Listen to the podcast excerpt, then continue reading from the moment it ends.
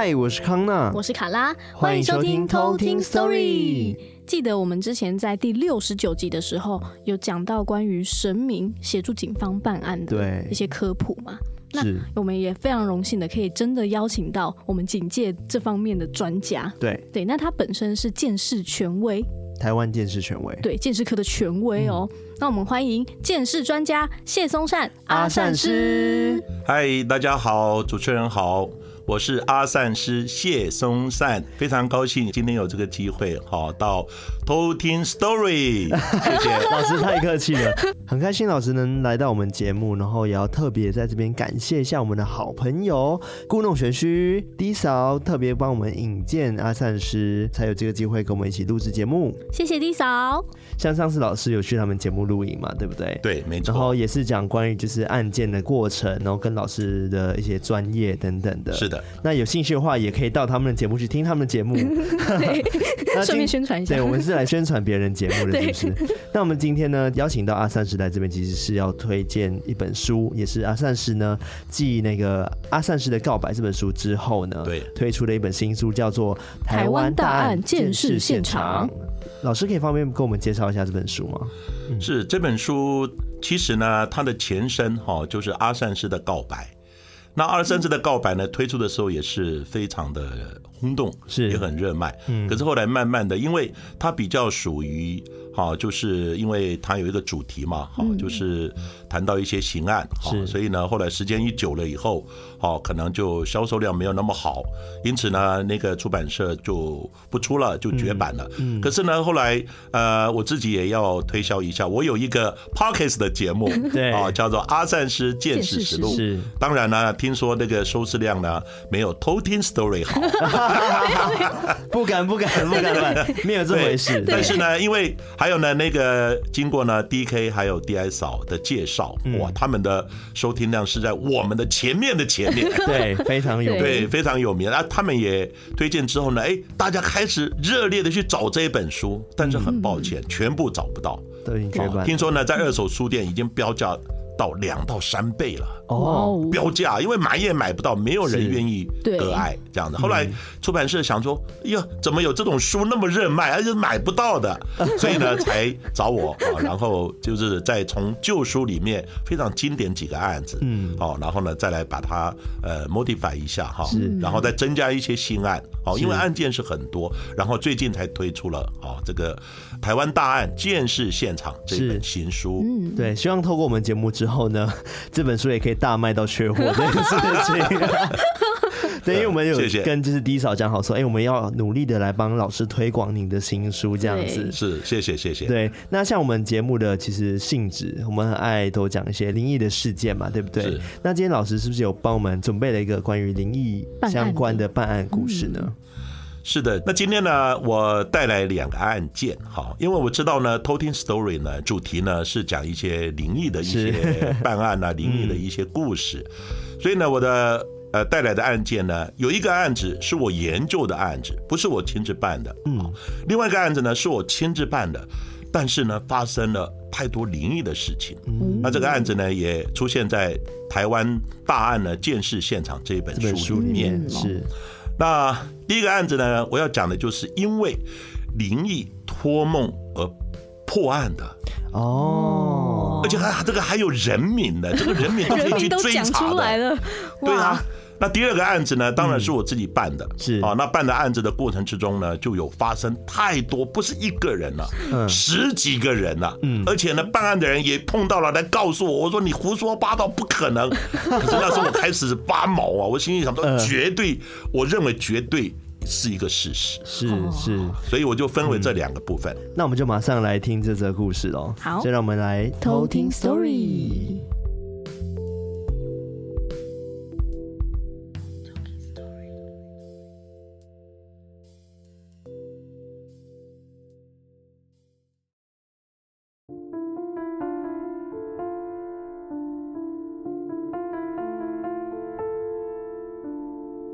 那我第一个案子呢，要谈的就是，好，在桃园呢大溪呢有一个叫顶埔的重化区，嗯，有一天呢，就有人呢就发现有一个烧焦的尸体，叫焦尸。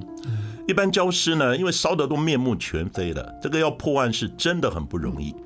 所以呢，桃园警方当然很认真，开始去查。可是，你如果身份没有查出来，这个案子要破真的是非常非常难。是，你没有被害人，你怎么去查他的交往关系，跟是什么样的动机因素啊而好遭杀害的？那案发的时间呢，是在二零零一年二月二十四号的时候。刚刚讲大溪的那个顶埔重化区呢，就发现这个焦尸。桃园警方呢，经过两年了，努力的才要查，可是呢，因为身上没有证件，什么东西呢都没有，因此呢，这个案子就一直延宕了下来。结果呢，有另外一个办案人员，好，他是呢原本是在新店警察分局的好一个小队长，叫做呢赖义邦。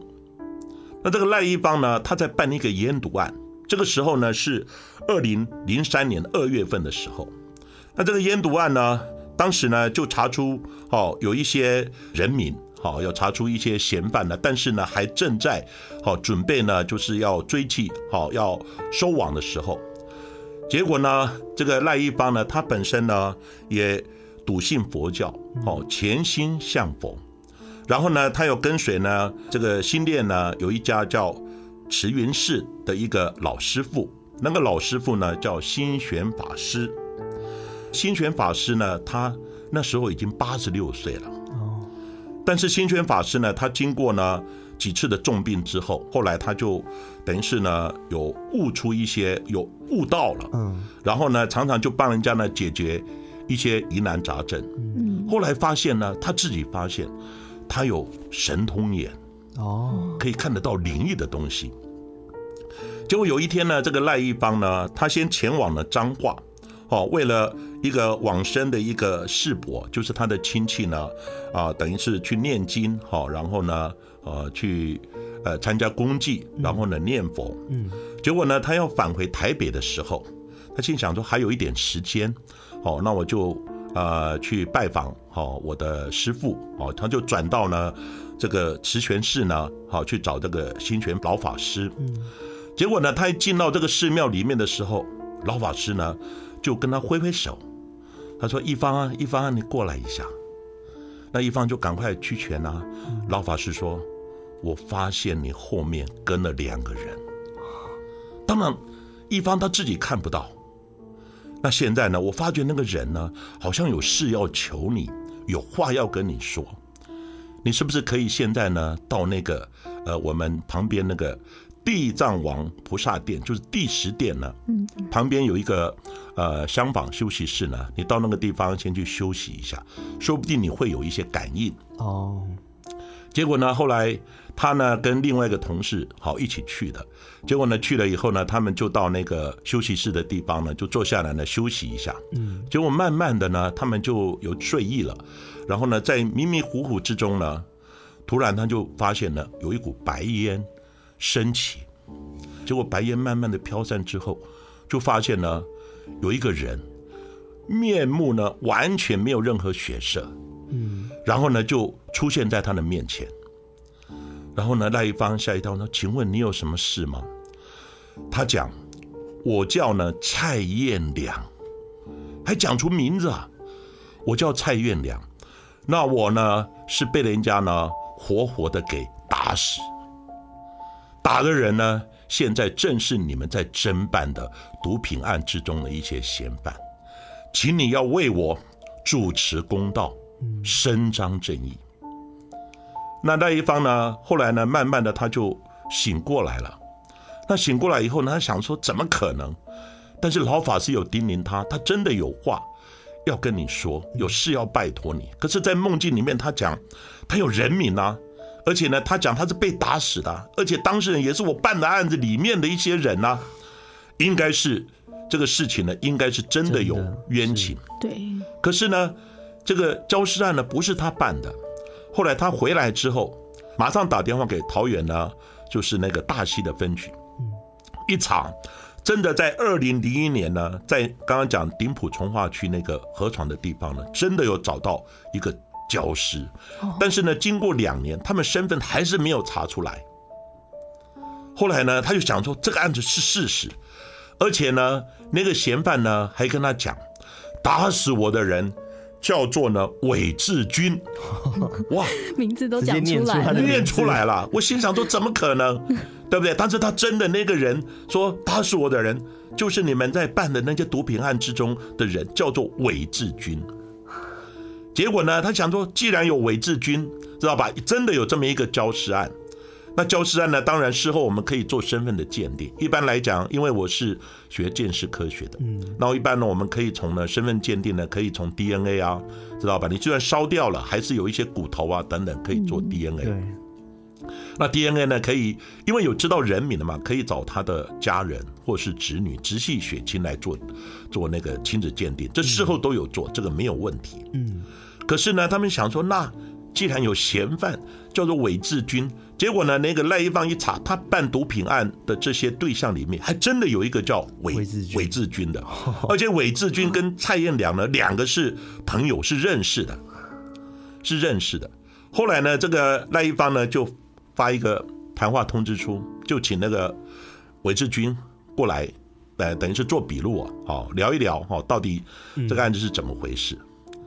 就当然呢，因为在当时也没有直接很确切的证据。嗯，可是呢，找这个韦志军来的时候，那一方就直截了当的跟他讲说，有一个人蔡燕良，你知道吗？这个人被你们杀掉了，而且呢，焚尸，知道吧？这个尸体呢，你们丢在桃园大溪的这个顶埔从化区，是不是有这回事？哦，结果那个。韦志军呢，当场脸色发白，他心想：怎么可能？我们做的天衣无缝，而且两年的桃园警分局都没有查出对象的，你怎么知道这个案子跟我们有关系？他当场就承认了，这个案子是他们干的。讲实话，他们不承认的话，警方还真的没有办法。是，因为你凭着。梦境的东西，你即使把它写成这个笔录呢，也不能当证据。对啊，你做梦怎么可以当证据？可是后来他一听到，他真的吓到了。他说：“怎么我们做的那么完美的案子，怎么还会有人发现？”因此呢，他就跟警方坦诚了。结果警察呢一查呢，他总共有六个人犯了这个案子，但是呢，全部哦，警方一查呢，总共有九个人一起犯这个案子。后来呢，他们先呢再去抓哦六个人，九个人之中的六个人。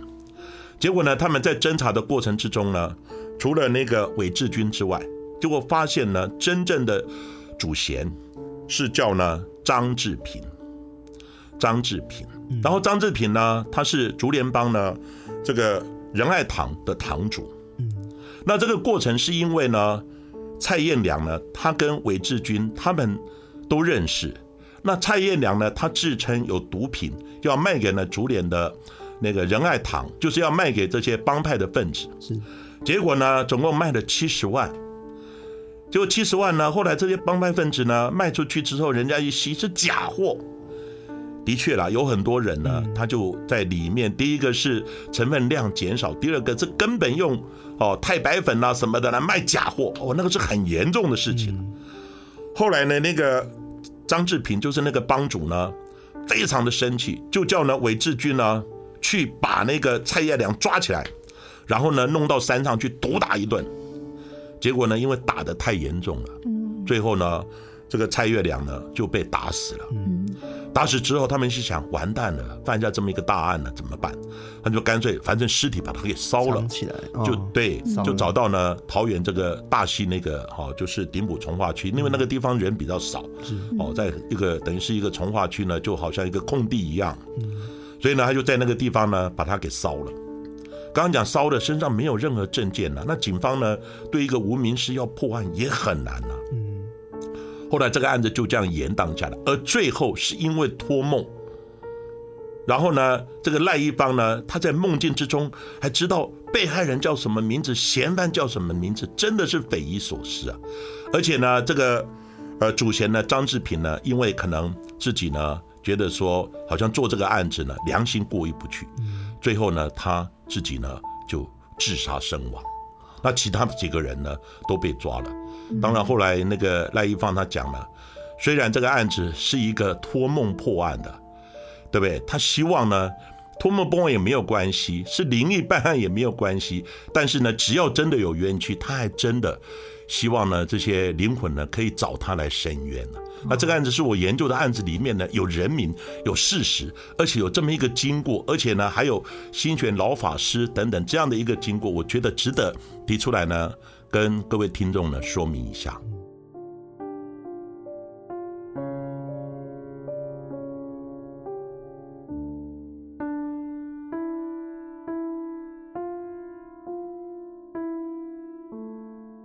那第二个案子呢，是我亲自办的一个案子。他案子呢，那个失踪者，我为什么称为失踪者呢？因为到今天为止尸体没有找到，但是这个案子定案了，很特别的一个案子。定案了，没有找到尸体，没有找到尸体，但是呢，后来是以杀人罪，已经判处无期徒刑，关进去了。你不觉得很悬吗？对啊。他发生的经过是这样子呢，在民国九十年。六月十四号的时候，有一个张进华老师，哈，然后呢，他是住在大安区。那大安区呢，他是留学英国的双硕士，然后呢，英文非常好，所以呢，他就在家里呢开一个类似呢这个个人的一个补习班，好，因此呢，就是请一些学生需要补习的，好，就来，好，就是报名。所以呢，他的生意非常好，整个礼拜几乎补习的这个时辰呢，通通排满了。当然，可能也包含民众想要学英文的，因为他英文非常棒。他也很喜欢交一些朋友，好，人非常海派，喜欢呢有时候跟朋友联络一下啦，喝喝下午茶啦，大家一起吃个饭啦。而且呢，他也喜欢跳舞，所以呢，他就结交了一些男男女女，非常活泼开朗的一个人。结果有一天呢，突然就在人间蒸发了。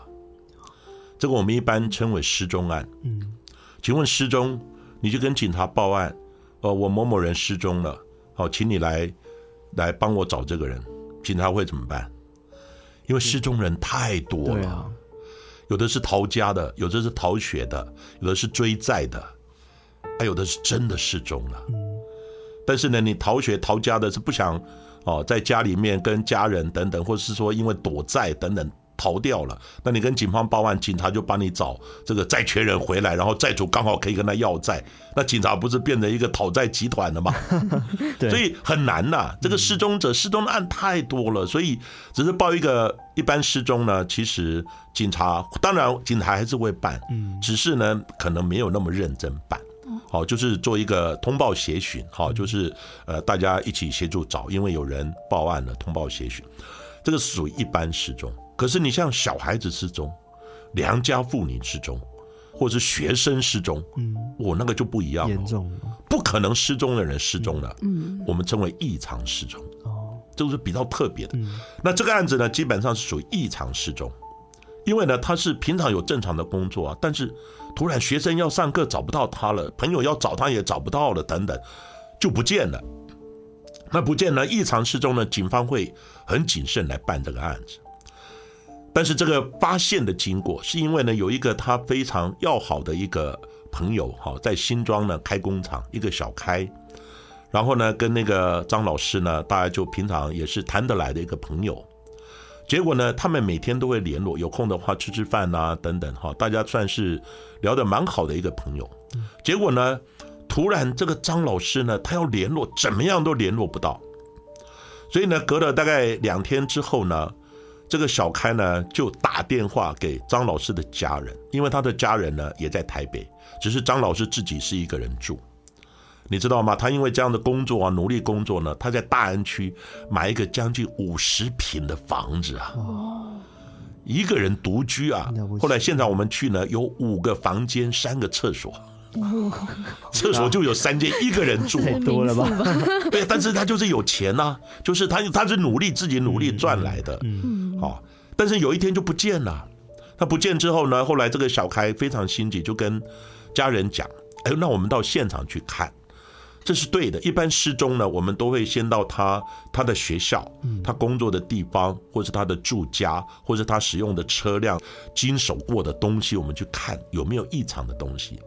结果呢，后来他们进去呢，他进去那个房子呢，可是他们没有钥匙，请的锁匠呢，因为那个锁，因为算是还算蛮高级的一个房子，所以那个锁做的太好，精密。所以我在这里也讲了，锁做的太好，有时候里面带钥匙还蛮麻烦的。对，因为别人那一般的锁匠开不开啊，你知道吗？对，没错，没错。啊，当然有小偷要侵入的话，也不容易侵入的。当然这个是两难。后来他们就请消防队帮忙呢，爬窗子进入。嗯，他好像在三楼，就是爬那个窗户进，有一个窗户刚好。没有关，知道吧？他们就从那个窗户呢就爬进去了。就爬进去之后呢，走走走走，因为那个小开到过他们家，所以呢，走走走到哪里？走到那个主卧房的地方呢，然后厕所的地方也看一下。结果一进入浴室的时候，那个小开他讲不对了，然后他的那个家人就说哪个地方不对？他说呢，里面有一些东西不见了，像窗帘呐。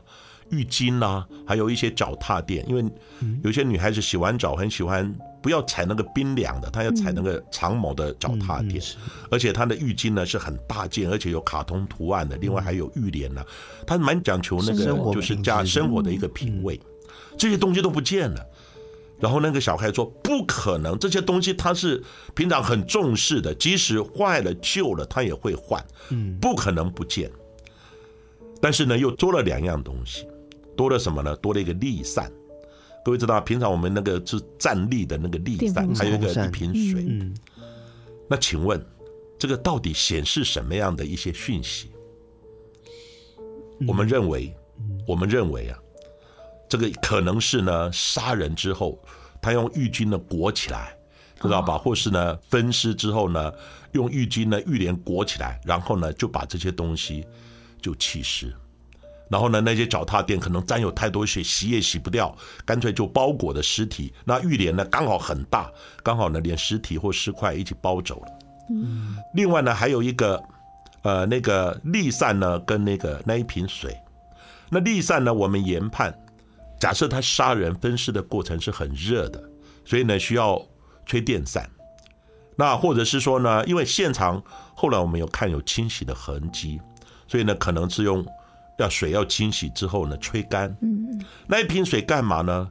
可能是因为作案过程热啊，口渴也要喝水啊，歹徒也要喝水啊，对不对？可是我在后来发现那一批水呢是没有开封的，可能他拿去预备着，但是没有喝。嗯，那这个案子他们就觉得怪怪的，因为那个小开说不对劲，因此就报案了。那报案一般是说派出所先去看，哎，觉得怪怪的，知道吧？然后呢，再通报到。那个呃侦查队，好，就是以前的刑事组，现在叫侦查队。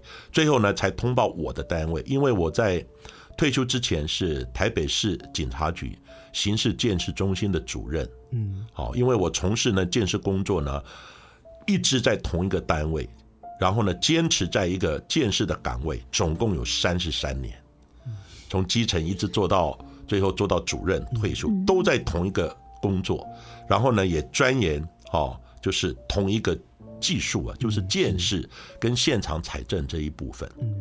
后来就通报到我，那我一听这个案子，我就觉得怪怪的。讯息给我，我说一个正常的，而且收入还不错的老师怎么会不见？所以呢，我就赶到现场去。那现场去呢，当然我们就看到呢，浴帘、浴巾那些通通不见了。那地上有一个立扇，还有一瓶水。但是呢，后来我们仔细一看呢。当时他们家家属也就觉得怪怪的，因为他的浴缸呢，跟所有的哦这些浴室的那些浴缸啊，还有马桶啊、洗手台啊，都是枣红色的。枣红色的，如果你有血迹清洗之后，嗯，那个血慢慢淡一点的，它的颜色就跟枣红色很像。嗯，所以呢，一般如果浴室是深色的，有血迹等等，不容易看出来。好，所以我建议那个浴室的颜色 是这样子。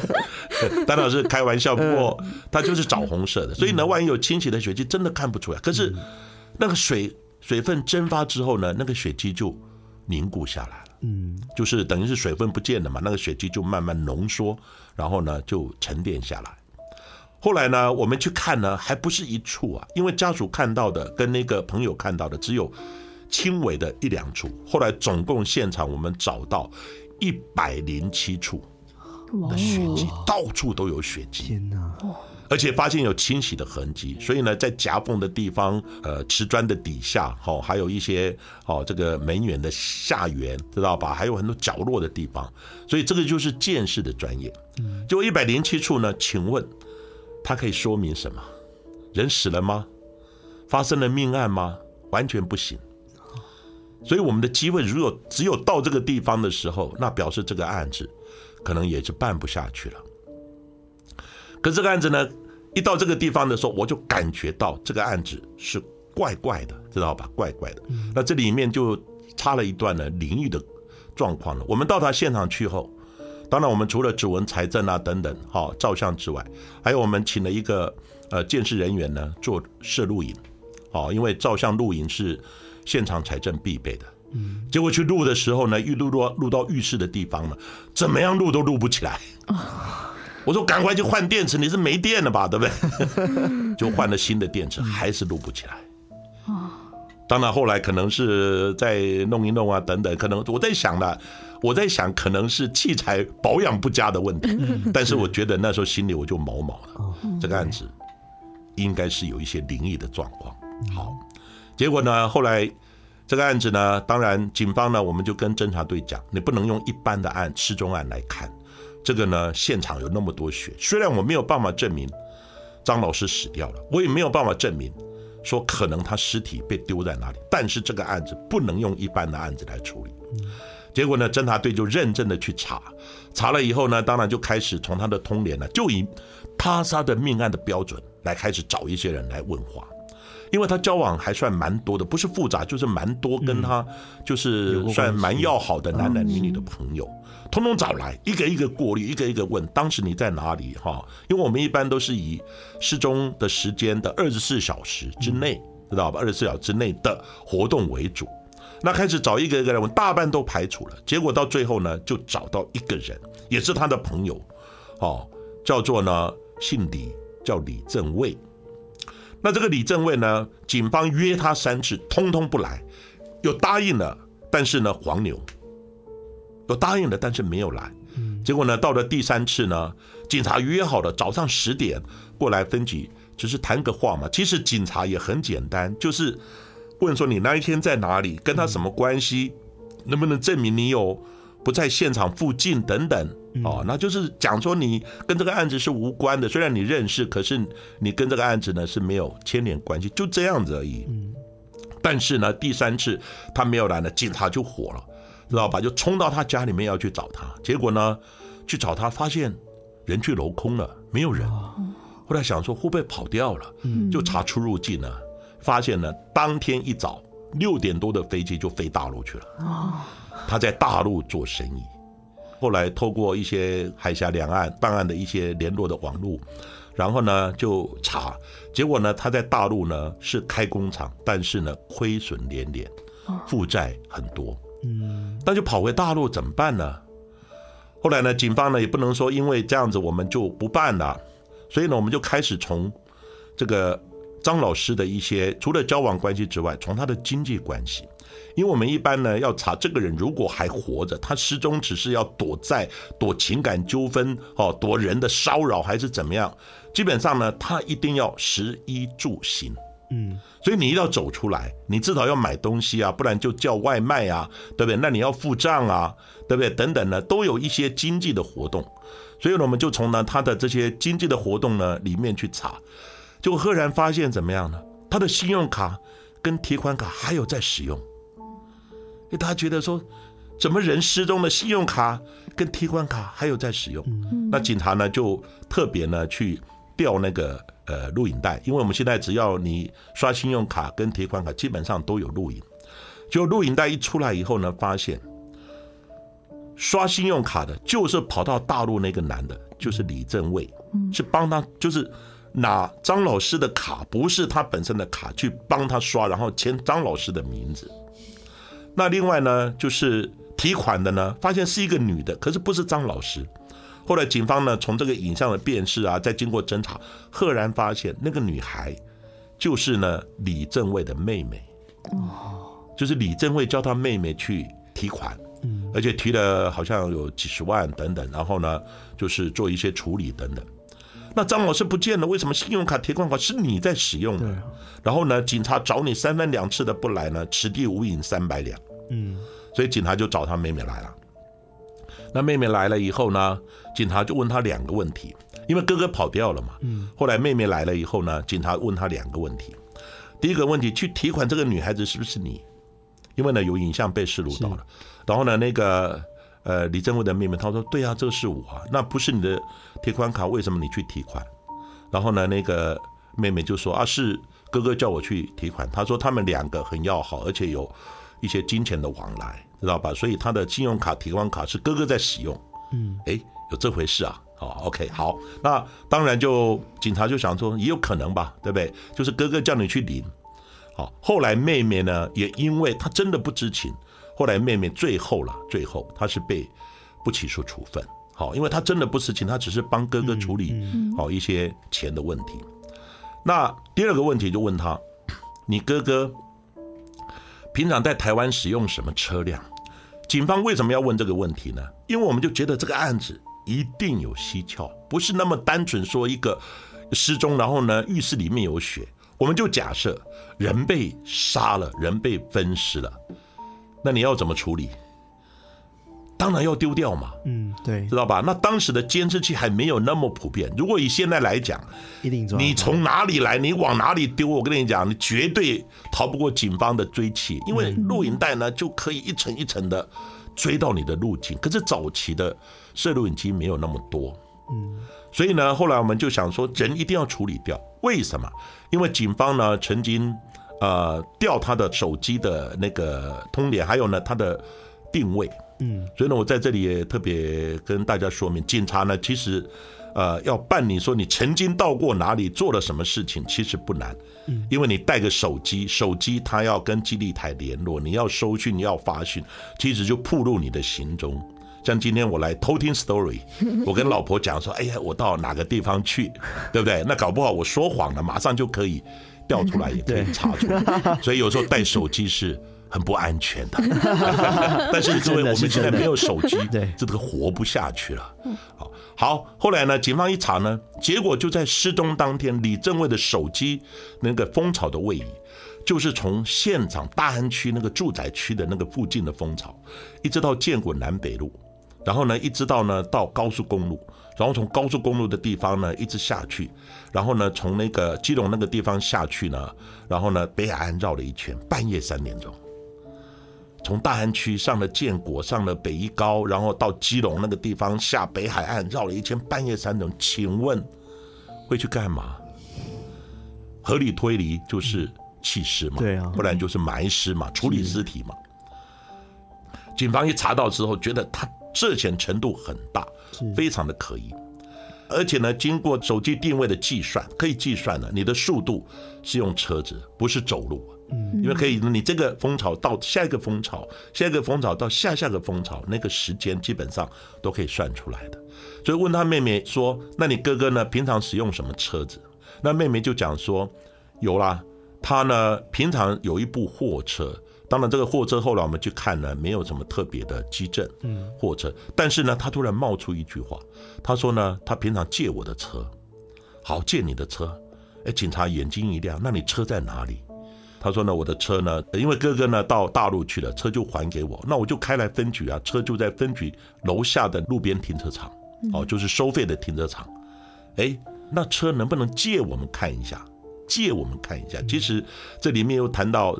法律的问题，警察如果没有一些明显的事证，你身上没有显露出哦一些犯罪的征候迹证的话，嗯，那你警察要看你的车子等等，基本上你是可以不同意的，而且随便看的话，它就牵扯到你没有搜索票，好随便搜索的违法的一些问题。可是你如果同意了，基本上就没有问题。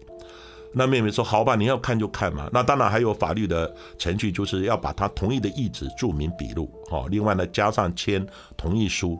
还有呢，妹妹呢，本来要分局要带上去问话，带到楼上问话。我说不可以，你要全程看我们的收证过程。基本上我们会担心，万一以后他说：“哎呦，当场没有人看了，啊，你是不是警方自己哦？这个加什么加，呃嗯、这个就是给我动手脚，呃，对对，动了手脚呢，嗯、给我栽赃的，这是我们当时就担心的。所以呢，叫他妹妹全程监看，因为你没有人在场，他就会提出这样的疑问。果然事后他真的提出这样的疑问。好，结果呢，后来我们在车内呢找到什么东西，在司机座坐垫。底下坐垫，它有一个那个竹编的垫子，竹编的垫子呢，然后呢，它有一个就是司机坐的椅垫，竹编的垫子在上面，结果上面的血迹已经没有了，在垫子底下还有血迹，还有呢，它的那个座椅呢是黑色的，我刚刚讲过，深色会把血给盖掉，嗯，所以呢，上面的血可能有血，它擦掉了，可是他没有想到血流到底下去了，哦。流到那个竹编的那个那个椅垫，就流到底下，它就粘在那个椅垫，但是椅垫又是黑色，所以他没有注意看。所以呢，司机座有还不少的血啊，还有后座呢，后座也有一些血，同样的状况，表面有血，可能擦掉了，但血就留在椅垫的底下，因为后座也有一些椅垫，哦，竹编的椅垫。当然后来这些血迹呢，验出来都是跟浴室的血都是同一个人，就是张老师的血。可是呢，你的机会如果只有在司机座跟后座，请问你能解释什么？没有办法解释，跟浴室一样，就是解释说，就是有一个血流在这儿啊，没有办法说明说张老师死掉了，也没有办法证明说李正伟杀了他，他可以找一百个理由来合理的解释。好，因为虽然人现在不见了，他可以讲说我们平常就是大家很和好啊，对不对？然后呢，怎么有一天突然受伤了，我要载他哦去医院啊，等等啊，血血流不止啊，anyway，这种他可以做各种的解释。结果呢，这个上天真的还怜爱我们的，在后行李箱我们也发现有好几处血迹，其中有一处血呢比较多。而且慢慢的渗透，从那个遮阳板，因为呢，有时候车内车内各位会准备遮阳板，遮阳板渗透以后，到底下的绒布垫，就是我们车里面就有一个绒布垫，绒布垫呢，那个血吸满了，还在滴下去，滴流下去，流到那个甘蔗板，甘蔗板底下就是我们的备胎，那甘蔗板呢也吸了一大块的这个血呢，但是那个血后来就被甘蔗板吸住了，没有再往下滴，可是从遮阳板。绒布垫到甘蔗板还蛮大块的一个血呢，我估算呢血量大概也差不多要十来 CC 左右，十来 CC 算蛮多，要而且它的状况呢不是倒上去的，也不是抹上去的，它是慢慢滴渗滴渗。这个案子后来我出庭作证了，我就作证，因为讲实在呢算嫌犯倒霉。哪个地方不犯案，你跑到台北市来犯案，而且我是刚好做血迹形态研究的专家，所以我就出庭作证，我说那个血是慢慢滴流、滴流、清渗的。好，结果呢，后来因为这个事也经过了半年了，从那个嫌犯跑到大陆之后也经过半年，然后呢，后来妹妹也讲说，她不知道他是真的领钱的是他，那警方这个时候查证也查得差不多了，然后。这个李正伟呢，半夜三点钟也到北海岸绕了一圈，可是总要有人来说明发生了什么事情了。是，后来警方呢实在是苦无办法，后来就跟他妹妹讲：“你告诉你哥哥不用怕，这个案子检察官要结案了，办不下去了，知道吧？办不下去了，请他回来，只差他一份笔录。”只要解释这些一些哈比较异常的东西等等就可以了，好，不要这个，因为检察官没有办法结案嘛，就差你哥哥一个人的笔录回来说明就 OK 了。就我妹妹跟他讲，哥哥信以为真啊。所以有时候警察办案呢，有时候还是要稍微说一点谎。所以有时候对警察的说辞呢，你要存着合理的怀疑，因为会用方法请你回来。对，那回来以后，他真的回来，警察也没有到机场去抓他，就发一个通知书，哦，我要请你来问笔录，发一个通知书，他也来了。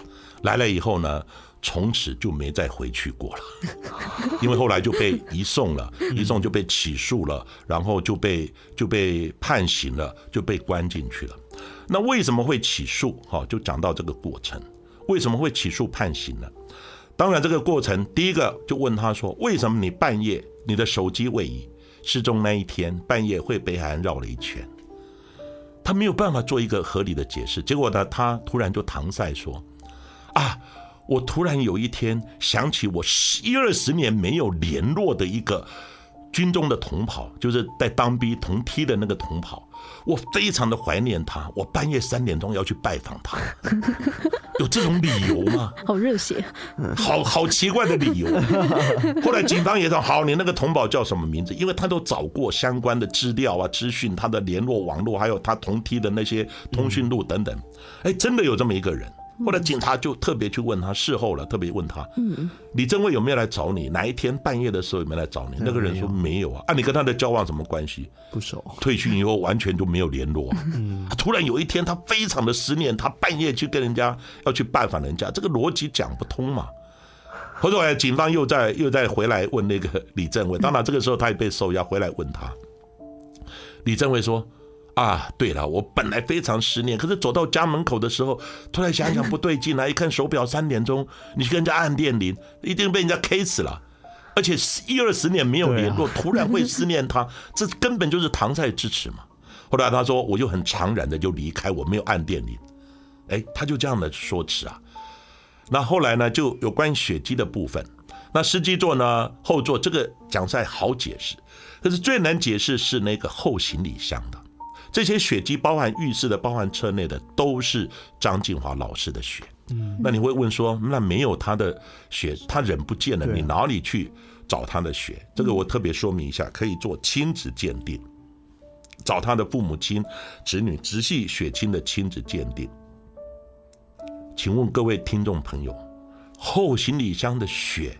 是轻渗滴流，不是倒上去的，不是抹上去的，是慢慢滴渗，慢慢滴渗。你帮李正蔚找一个合理化的理由，我想偷听 story 会送你一本《台湾大案见识现场》。难以解释啊，真的是难以解释。我们也帮他推演过的，不可能解释你后心里下会有一种慢慢滴、慢慢滴的这种血，而不是倒的，也不是说血抹上去的，那个形态都不一样。结果呢，这个案子呢，最大的罩门就是他对后行李箱的血没有办法提出合理化的解释，嗯，所以他没有办法去合理化。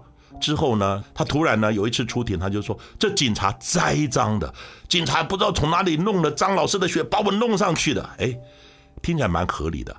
那之前我不是讲吗？如果说这个血是我们在采证的时候，如果他妹妹不在场看监看的话，他就会提出这个质疑，我就没有办法去做合理化的解释。那血不知道哪里搞来，张老师的血就倒上去、抹上去、滴上去等等。还好所有的过程我们。合法，因为妹妹同意了哈，所有的程序没有的，还有所有的财政过程完整，因为妹妹在旁边看，看了以后呢，有什么问题我们都跟他说明，我们要采这个地方哦，这个地方我们编号是几号，对不对？采完之后，还妹妹在证物袋上签证，最后还有一个证物清单，就除了发现之后就请他妹妹来看，我们要编几号，然后呢，采了以后袋子上还签名，最后证物清单还签名，请问所有的过程合法完整？对，他怎么样去辩解？是，等到我们我出庭作证之后，然后呢，我把这个过程所有的政务清单、所有财政的过程政务清单再 copy 一份给那个法官。另外呢，我们整个录影带财政的过程全程录影哦，所以我们不可能栽赃，所以他质疑我们栽赃，因为他找不到合理化的理由质疑我们栽赃。但是这个案子法官。就判说警察不可能栽赃，你又没有办法对这个后面滴血的血斑、多量的血斑提出一个合理化。嗯，所以呢，法官在庭上的时候问我两个问题，请问张老师死掉了吗？我说我不知道。请问李正卫这个嫌犯有杀他吗？我说我也不知道。因为这两个问题是我没有办法回答的，是因为见识是有极限，它不是万能。可是呢，后行李箱这个滴流状的血迹是他的罩门，为什么后来鉴定出来是张老师的血？你怎么样去解释？去解释这个血迹？后来呢，这个这一块不足的，我们自由新政的这一块拼图是法官拼上去的。拼上去说你没有办法解释，那代表我们刚刚推论嘛，所有的哦，他半夜三点钟到北海岸啊，等等哈，还有到为什么警方找你你又不来哦，等等，还有为什么拿他的提款卡、信用卡去提款等等，最后那一块缺的拼图的拼块就是法官给的，把它拼上去，这案子就完整。所以到今天为止，尸体没有出现，没有找到，嫌犯喊冤。但是喊冤你又没有办法合理化解释后面那个血迹，所以这个案子是这样子，法官定案。所以呢，我把它定为一个张静华失踪案，无尸命案，没有尸体的一个命案。那现在就讲到重点了，就是灵异的事情。我平常办案呢，我们讲件事呢是谈科学的，我比较不相信灵异。嗯，但是呢，这个案子是我办过里面让我不得不相信，实在是太多灵异的事情。哦，我说明一下，第一个呢，这个案子我们查扣之后，因为财政完嘛，查扣之后就放在那个地下室，总共放了大概六年多，不是六个月，六年多。那因为呢，它会占了一个车位，所以呢，就放在比较地下室最下一层。角落的地方，但是因为大安分局呢，停车量很大，停车位不够，所以呢，尽可能大家都停。当然，大家不喜欢停在那个好那一部车的旁边，可是没有办法，所以呢，那部车旁边呢总是要停嘛，不然你没有地方停。不是一个，大概十来个。下班的时候，有时候半夜下下班，大概十二点以后，一点、两点等等，不是一个人看到，有十几个人看到。一下子车内发现有个女孩子坐在里面，另外呢，就是车内会传出哭声，女孩子的哭声。有时候车门突然的会打开以后，嘣，自己关起来，不是一个人哦。有一次比较具体的是，有一个记者连滚带爬的爬回侦察队去，就他要去开车嘛，他说：“哎，我先走了。”结果没多久，他那又叫又跳的连滚带爬的爬上来。然后呢，气喘吁吁的讲：“我看到了，我看到了。”那同事说：“你发神经了？”就我真的看到了，我看到那部张静华那个命案的车上面坐了一个女孩子在哭，就是这样子。所以这个案子我相信绝对是事实。第二件事情，就在办案的过程之中，办案的人员有一天来找我，找我，他问我说：“主任，尸体如果被埋了，然后呢，怎么样去找到这个尸体？”我相信也同样的问题，我问各位。考考各位，尸体如果被埋了，警方怎么样去找到这个尸体？这也是一个问题。如果你可以答得出来，一样送你《台湾大案鉴识现场》一本书。当然，这个还有分答，对啊，埋的浅，埋的深，这个就是跟鉴识有关。那我就觉得很好奇，我说。你为什么要问这个问题？我说我知道啊，这个埋浅埋深哦，到底怎么样呢？但这个问题，我想先留给大家去呃去思考一下啊。我先在这里不公布。可是我很好奇，我问他说：“你为什么要问这个问题？”他说：“我前几天梦到张静华老师来托梦给我，他被埋在一边有山，一边有海，中间有路的那个地方。”可是他没有讲说是什么地方，就是一边有山，一边有海，中间有一个一条路的地方。他以为他日有所思，夜有所梦。一般如果每天你在研究这个案子，你晚上睡觉都会想。对，这个一般我们习惯是这样。有时候你每天就是很煎熬，一直思考这个案子怎么突破，晚上真的做梦会梦到。我也有这种经验。嗯。但是呢，后来他想说日有所思，夜有所梦，不以为意。隔两天，承办案的检察官打电话给他。他就说：“哎，某某刑警，你能不能载我到北海岸去看一下，转一圈看一下？”那刑警就很好奇说：“简座，你为什么要到北海岸去看一下？”他说：“昨天晚上张静华老师托梦给我，他被埋在一边有山、一边有海、中间有路的地方。”我心想：“你神经病，胡说八道！” 那其实我那时候我就开始冒冷汗，我想的应该他不会骗我。两个人不同的人，一个是检察官，一个是办案人员，都梦到了张老师被埋在一边有山、一边有海、中间有路的地方。嗯，后来他们真的约了，改天呢，就是真的早一天约了，到山上去看。结果一看了以后，还真的找到这个地方。这个地方据说旁边有一个，因为我没有去，是他们，他就是有一条路可以上一个国小，那旁边还有一个知名的咖啡厅，就在那个山脚那个地方。他们一看梦境就是这个地方，两个人下来同时讲就是这个地方。哇，天哪！可是很关键的是，张老师没有讲我被埋在哪一个点。听说有请怪手来挖，可是问题是你要挖哪一个点？因为那个挖你不能乱挖，他挖了几下也我没有挖掉了。对，所以尸体到今天真的就没有找到。还有那一年，就是案发之后的那一年，所有的北海岸无名尸，我们全部去看，大概有几十个无名尸，我们全部去看，去做 DNA 鉴定，就是没有张老师。所以呢，张老师到今天为止，尸体还有包含那些浴巾啊等等那些脚踏垫啊、浴帘，通通没有找到。如果民众你真的有发现的时候，拜托你赶快跟警察讲，我还是送你一本《台湾大案鉴识现场》，因为这个案子到现在完全都没有找到尸体，但是那个缺的那一块现场的拼图，就是法官讲，你可能把人杀了、分尸的，然后露出来的，你在包裹的时候露出来，就是用这样的推论。可是嫌犯喊冤了，可是又没有办法合理化这一段。听说呢，这一两年他要被关出来了。听说，因为他已经无期徒刑，然后关了十几年。你看，案子九十年，九十年六月十四号发生的，一直到现在也差不多了。嗯，好，所以呢，那出来以后是不是会喊冤？然后，如果有机会的话，我们再到偷听 story 再来呃 讨论这个案子后续。好，是好，谢谢老师。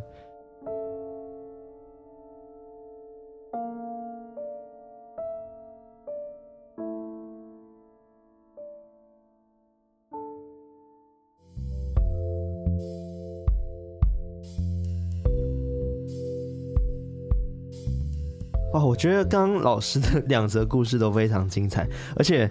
光讲完两则故事就已经对荣登本节目最长的一集，已经打破记录了。真的，但我真的觉得是很精彩的，然后听众们应该也很非常愿意听到现在，因为故事是真的非常的完整，嗯、就它不会让人觉得好像就是啊这里在打水啊，在混鱼，就是真的每一 part 都是真的有它的，对不对？对，我是因为案子是我办的，所以对，都非常深入，对，是真的可以。那第一个案子不是我是我研究的，可是嗯，很多的素材没有办法很深入的。来去谈的，嗯，其实讲到灵异事件这件事情，我们想就是了解一下阿善是对灵异的看法，因为有时候就一些难以解释的现象，然后但是它又已经发生了，那他已经提供你这样子的资讯了，那你不得不去相信，那你刚好又必须要可能要先走一些监视的流程等等的，那你会怎么去看待这样子的事情呢？其实这件事情呢，在早期我是蛮铁齿的。嗯嗯，其实讲到这个心路历程呢，我从小就很怕黑暗，很怕鬼。啊，我相信是有鬼的，我就很怕他。嗯，所以呢，后来我走入建设这个工作呢，刚开始的任用叫，但名称叫技佐。嗯，心想技佐是干什么的？对不对？我一查，技佐是技术人员任用。嗯哦，我想说呢，平常就念警察学啊、侦查学啊、刑事相关的科系，那可能我分到警察单位是叫我修理东西，嗯，对不对？修理无线电啊，修理一些枪支啊，修理一些什么东西呢？记住没有关系嘛，嗯，修理车辆啊、警车啊等等，修理学学技术，啊，一点技术也无妨。怎么知道呢？记住是要做看尸体的。到现场，我心想完蛋了，吓吓死了，因为我从小就很怕尸体，很怕鬼，嗯，所以我这样子呢，我自己呢真的很痛苦的调试了三年，不是三个月啊，对，而且呢，我们建设单位每次去的，我就开始就觉得就就会有一点害怕跟抗拒，因为就看到一个非常残忍恐怖的一个尸体，嗯，甚至有时候呢还要去帮他纳指纹。哇！因为你要尸体要身份辨识嘛，而且有时候呢还要跟着去看解剖，嗯，把尸体打开。当然不是我解剖，是有专业的法医师解剖。那解剖我还要去看，因为我们要把现场的资讯跟尸体的资讯结合在一起。嗯，所以你可以想象那个过程之中是蛮痛苦的。嗯，对了，有一天我就转念了，我心想说，人又不是我杀的，对不对？又不是我害你，我。害怕你干嘛？这个逻辑是不通的。对，有道理。我是要帮你，我怕你，那那我我干嘛？对不对？我根本就没有办法办下去了。我心念一转的时候，我说好。我一等到我值班的时候，我就坐着，放前面放一个椅子。真的你有领的话，你就坐在我前面，好好的跟我聊一聊，你有什么冤屈？可是从来就没有发现椅子上有坐人。所以后来有托梦之类都没有吗？后来就没有。可是呢？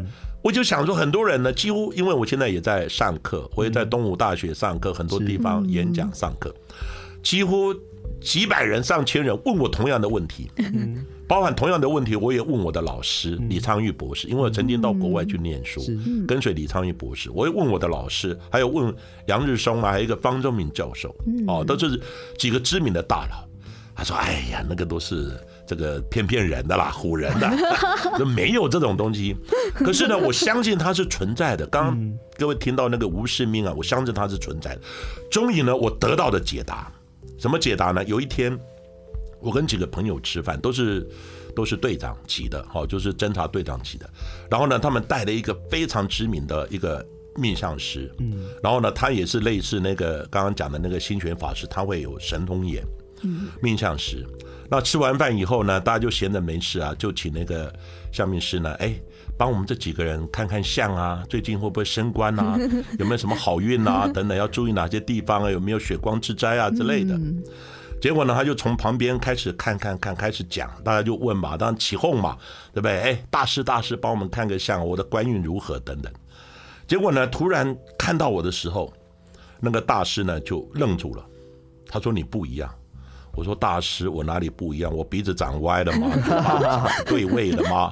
还是哪个地方的吗？”他说：“你不一样。”我说有什么不一样？他说，你做的事情是不是跟尸体有关？你是不是常常要看尸体？我说大师，你真的太厉害了！我一个礼拜要看三到五具的尸体，处理三到五个命案。因为早期命案是真的很多，在八十几年的时候，台湾的治安真的很不好，一个礼拜大概有三到五件，还是一般的有针对五到十件的命案呢。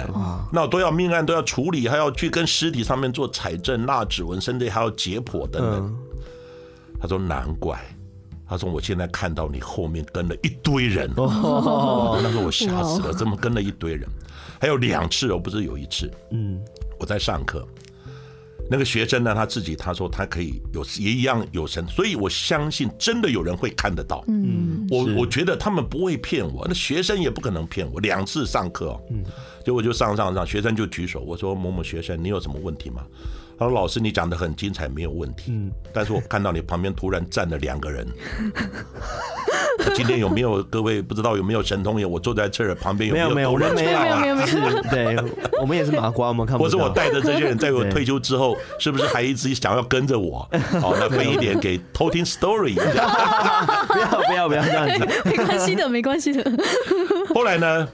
但是呢，他那个大师他说。”他不会害你，嗯，可是你那个气太旺了，跟你的八字，其实我们刚刚讲八字的轻重啊，嗯，有的人八字比较轻，真的会看到。我们简单讲，就像一个磁场一样，嗯，所以人呢做了坏事，杀了一个人。你像灯一样的那个磁场，整个就灯灭。你杀了一个人，你不要怎么杀了一个人还很旺，no。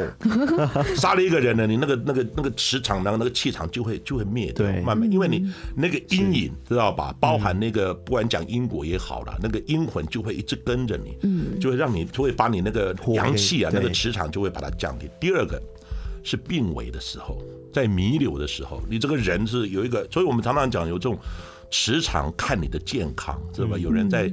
造那个磁场啊，就是人的那个那个气啊，其实就是一个磁场。是是，在病危的时候就会跟他比较接近，跟灵异世界的磁场比较接近。对对，没错。对，所以这个是其实是有道啊，有的人是真的是有神通眼可以看得到。对。所以呢，这个两个学生一讲的时候，我一看旁边没人啊，我说你真的看得到吗？他说看得到。那我说他现在怎么样？他看一看你以后，这个人可能不好玩就走掉。但是我相信他是存在。对啊，其实灵体他们也不会害人，还是不会害人。对啊，因为主要是老师也是。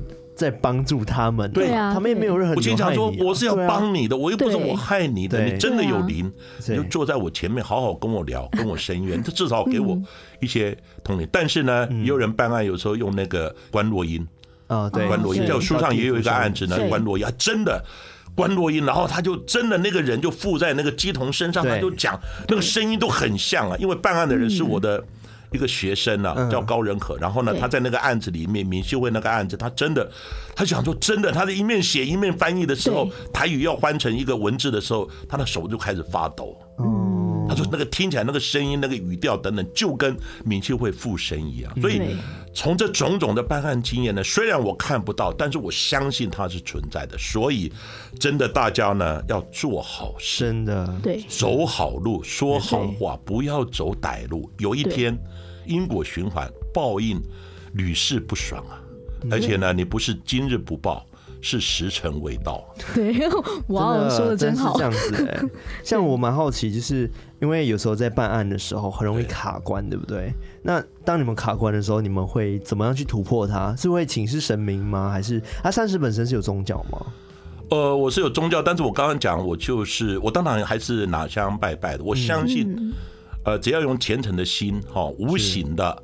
等等呢，他就会来保佑你。对，哦，当然你还是要心存正念的，你不能说，哎呀，给我中大乐透，好，然后这个案子警察不要发现，知道吧？我能够怎么样？那个根本我跟你讲，你神明他也会断是非的啦，他不会帮助坏人的。对啊，所以你心一定要正，那个气就会往，事情就会顺。嗯，所以我绝对相信它是存在。那你刚刚讲呢？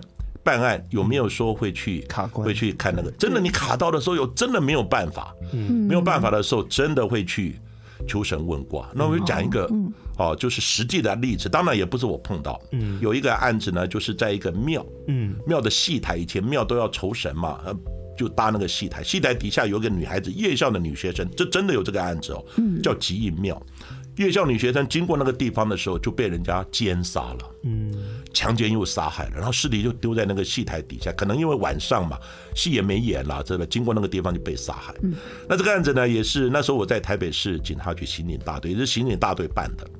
可是我们到现场去采证，也没有采到很有效的东西，因为早期的科技也没那么进步嘛。后来这个案子呢，外勤人员一直办都办不下去，所以呢，队长就带着。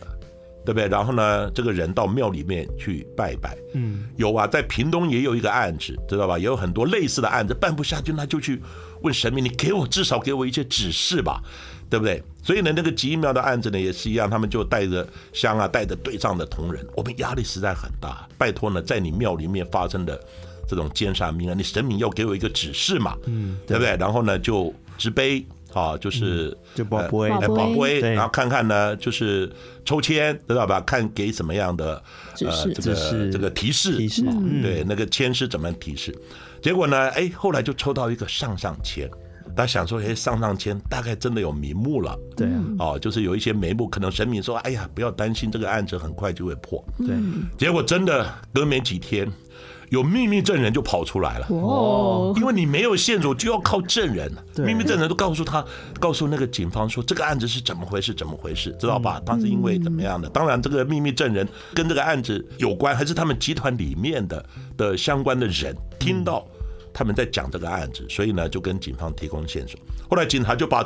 几个人找来了，早期办案还没有那么讲科学了，好，稍微这个小以大义，我们叫做小以大义。然后呢，这个告诉他怎么样怎么样，最后他也承认了。承认以后呢，去找到他的书包啊、衣服啊，那就证物就出现了嘛。事先抓到人，再去找这些证物找出来了，案子就破案了。哦，结果呢，破案以后有一天。那个办案的人员呢，就是可能要外调，还是整理东西，拿出那个签诗，嗯，签诗就有两排的这个字嘛，对，他突然眼睛一亮。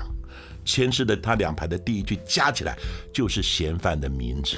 哇哦，这个太巧合了，太扯了，真的。但是不是太扯，就是说实在是太巧合了。对啊，加起来就他的名字，生命就告诉你名字了，你自己没有自己没有去体验的，所以这个就是有时候办真的办案碰到盲点瓶颈，一定会去求神问卦。但是求神问卦这个也不能当证据啊，对不对？但是总是。很多东西就是冥冥中好，自然会有定数，知道吧？上天时辰到了，他需要帮助你，自然会帮助你。所以李昌钰博士他也讲，有时候办案有很大一部分要靠你的运气。啊，这个运气怎么来？当然就是可能有时候你的时辰到了，或是有时候你去拜拜，或者请被害人，你真的是显灵，对不对？来告诉我们这个案子要怎么进行，真的可以破案。哇！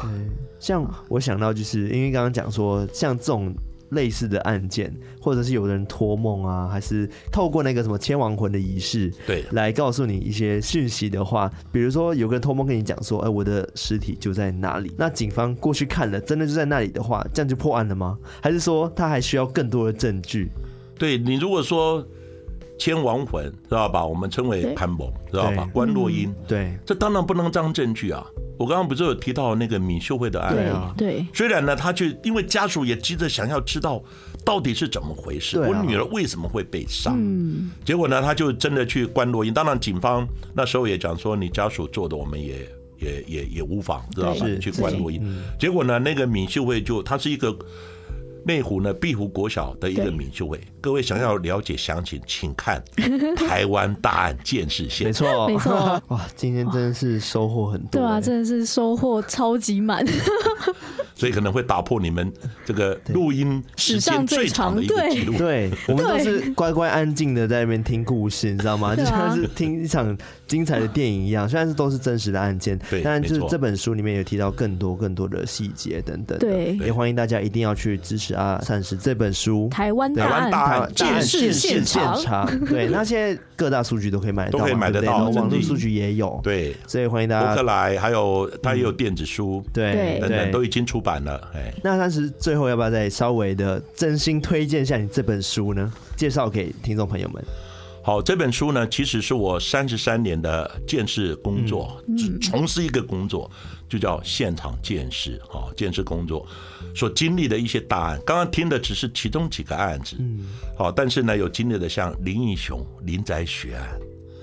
林雄家几乎全家被杀，嗯，他的妈妈、双胞胎女儿、大女儿还好，大女儿没死。那个伤痛对林义雄来讲是非常的深刻，所以每年二月二十八号的时候，我想的不是二二八事件，我想的是林宅血案。嗯，所以这个案子当然里面很细节，是不是跟政治有关呢？为什么破不了案等等，在我书上也有提到。另外还有一个就是像苏建和案子。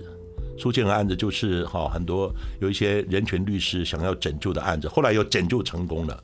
但这个案子比较特别的是，到最后是我跟我的老师李昌钰博士，因为不同的鉴定立场、不同的观点，大家对簿公堂。哇，很难过，也很冲击的一个案子。但是呢，对我来讲也是成长很多。因为什么？因为在美国，他们师生对决、朋友对决来讲，他们是。疏松平常的，为什么呢？因为他们有私人鉴定的制度，就是你私人鉴定，像我退下来了，我就没有任何公职身份，我就私人鉴定，嗯，我可以去挑战质疑公家鉴定的可信度跟专业性，嗯嗯，所以在美国是很 popular 的，就是大家觉得是疏松平常的。可在国内，因为我们现在这一部分还正在研究当中，对，哦，就是可能要怎么样把它具体化。简单讲，公家鉴定一定是可靠的吗？一定是不容挑战的吗？我觉得不尽然，不尽然。所以呢，在美国是很就是有私人鉴定好的制度呢来做挑战。所以以后你的老师跟学生、学生跟学生、朋友跟朋友中间的对决，嗯，其实在美国是疏松平常的。是，所以呢。美国李昌钰博士也跟他的老师对决过，也跟他的好朋友对决过，也跟他的学生对决过。可是，在美国他们觉得很 OK 的，为什么？大家法庭哇针锋相对，下来以后握握手、拍拍，一起去喝咖啡，吃一起吃中饭。在我们国内可行吗？可能吗？所以这种东西可能未来比较会对了，未来啦，要让它变成习惯，好，不然的话，大家哇法庭。这个针锋相对的下来，大家可能心里还是有那个疙瘩。哦，这是不同的状况。当然还有很多其他的案子了哈，因为要逐一的讲，其实是蛮多的哈，包含那个譬如说。承德国小哈一个女学童的案子，嗯，然后那个案子呢是二十一年，已经过了追诉时效，二十一年再从 DNA 因为 DNA 的进步而突破的，嗯，而突破的案子。那最后呢，检察官也讲说，虽然过了追诉时效，现在产生他就突然辩解说，那我侦办的时间要扣掉。侦办时间要扣掉，就是我侦查的时候不能算在那个跳，就是跳码表一样的，不能算在那个追诉时效里面。后来也被法官接受，嗯。那这个案子只差三个月就会超过他讲扣掉之后的那个也突破了，这是一个科技的进步。当然，其中一个冲击蛮大的就是江国庆案。哦，江国庆案呢，其实在我鉴定的过程，这个从头到尾都是。我参与鉴定的，参与现场的处理。嗯，当然里面呢，处理有不同的专业的立场，不同的鉴定立场。当然最后这个案子，我们尊重司法。这个案子呢，最后是以江国庆是冤枉，知道吧？然后国家也赔他，家属也获得一亿好零三百万的一个赔偿。嗯，可是呢，他江国庆会被认定有罪，是因为有相关的一些基证。当时呢，判他有罪的这些人，其实。也不是随便判的，要有一些相关的举证，因为有找到一坨卫生纸，上面有小女孩的血迹，还有江国庆的 DNA。当然，这个 DNA 有人就质疑说，放在垃圾桶是不是被污染所致？嗯，哦，另外呢，呃，这个案子呢，是因为有一个另外有一个嫌犯叫许荣忠，他是有一点呢精神上的问题，他突然跳出来，突然跳出来说，这个案子你们弄错人了，是我干的。就有这么一个人呢，嗯，而且在江国庆还没有被枪毙，这个人就出现了。因为他是军中的同袍，嗯，同脸的，但是呢，突然就这个人在江国庆被押的时候，他就出现了，他就跟那个那时候是还有军法跟军检，嗯，他就跟那那个军事检察官讲，你们弄错人了，这个案子是我干的。可检察官一查呢，一问的说，好，你怎么干的？啊，我们现在在节目里面也提到一个概念，如果这个嫌犯不是他做的，嗯，你叫他讲，随便讲。随便掰也可以，但是我们建设就会去做一个现场的重建。重建是跟人无关的，重建就是说你人怎么讲我还不知道，我就从基证慢慢去分析拼图，拼出这个案子的作案经过，再来跟嫌犯你随便讲的过程来比对，我就可以发现，你到底是不是真的嫌犯，还是糊弄的，还是故布疑阵，还是避重就轻，还是有什么说谎？这个就是现场重建的一个。宝贵的地方，他如果功力够的，你可以分析几乎八成以上的作案的经过。那这个经过呢，你没有讲那些关键的知识啊、高度啊、哪里那个血迹怎么喷啊等等哈。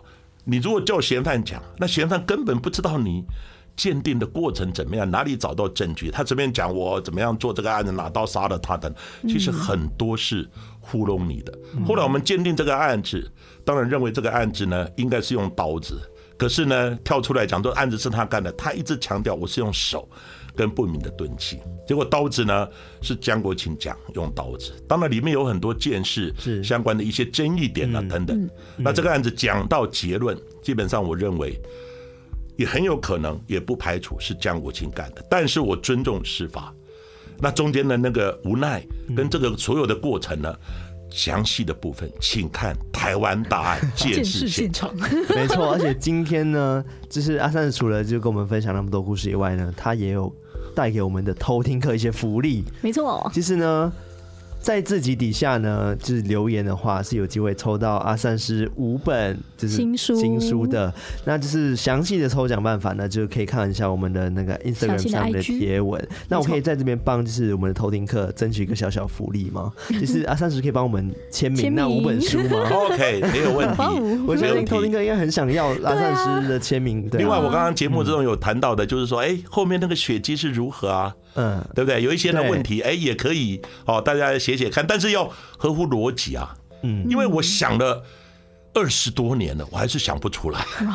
我也帮他推演过啊，但是没各位可以试试看，要合乎逻辑，而不是讲说呃怎么样随便提一下。啊，另外刚刚我也提到说要送书的那几个关键没有关系，我们把这些来了以后再结合你们要抽的，对，哦等等，大家对，呃，我看就由。康纳呢，跟卡拉，你们来看要怎么抽，对不对？或者答的人很多没有关系，只要你答的，通通都丢到抽的范围之中也可以。它是一个考试，就是我们需要看大家的就是答案，然后还是需要给阿三是鉴定一下，鉴定留言，看他适不适合当监事官。就发现，哎，他其实讲的好有条理，好有道理，有潜力，有潜力。不然你们到时候上面有提出来的，嗯，你们自己先过滤，哎，觉得那个根本就是不可能的，哎，可能的再过来，或者说只要可能，我们就丢到。到抽奖箱里面哦，那我们就用这个方式抽奖好了。赞哦！因为我到现在真的还想不出，嗯，为什么，你知道吧？除了说从尸体或尸块流出来之外，我实在想不到其他的办法。嗯，哦啊，所以这个东西基本上也给各位动动脑了。当然，实在无厘头的我们就滤除掉啊，其他的只要有一点稍微还过得去的，就丢到里面，大家一起抽奖，一起讨论。对，OK OK，我们就这样办。那好，那节目的最后呢，我们还是要感谢一下，就是阿三。是特地来到我们的节目，跟我们分享那么多关于就是灵异相关的见识案件。对，听不够的话呢，也欢迎到阿善师本身的节目，叫做《阿善师见识实录》。那当然，如果你还没有听 DKD 嫂他们专访阿善师的片段的话，也欢迎到他们的 YouTube。异色档案，还有他们的 Podcast 故弄玄虚上面去听哦。没错，另外就是买我的书啊，对。啊，台湾大案鉴识现场仔细看，真的很深入的有做他们，是。我的感受，还有感情，还有对一些观点都放进去了，真的蛮值得收藏的。嗯，好，那谢谢阿善师来到我们的节目，好，谢谢。大家，记得到我们的 IG 留言抽书哦。对，很期待看到大家有创意的答案。没错，那我们下次再来偷听。Sorry，拜拜，拜拜，谢谢大家。